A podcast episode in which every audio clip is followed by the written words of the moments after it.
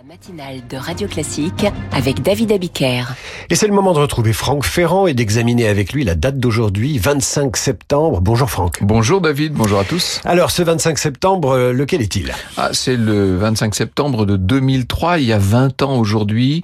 On apprenait la relaxe de la jeune Nigériane Amina Lawal. Vous vous rappelez, elle avait 31 ans, elle avait été condamnée à mort en mars 2002 pour avoir eu un enfant hors mariage. Et oui, vous imaginez, condamnée à mort pour ça.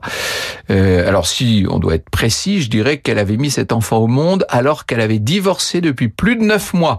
Et pour aller au bout de l'horreur, la sentence devait être exécutée par lapidation, bien entendu. Au Nigeria, donc, c'était eh une sentence religieuse. Oui, oui, euh, en tout cas prononcée par un tribunal en fonction de la loi islamique, la charia.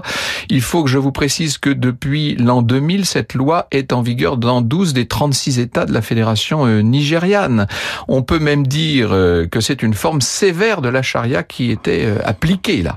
Le 25 septembre 2003, donc Amina Lawal était acquittée en appel, non sur le fond, mais pour des vices de procédure, parce que ses avocats avaient pu prouver que lors de l'énoncé du verdict, les juges n'avaient pas été présents en nombre suffisant. C'est donc une victoire un peu modeste, mais enfin quand même, ça a sauvé la vie d'Amina. Son cas n'a pu faire jurisprudence puisque l'annulation de la sentence était intervenue uniquement sur des motifs formels.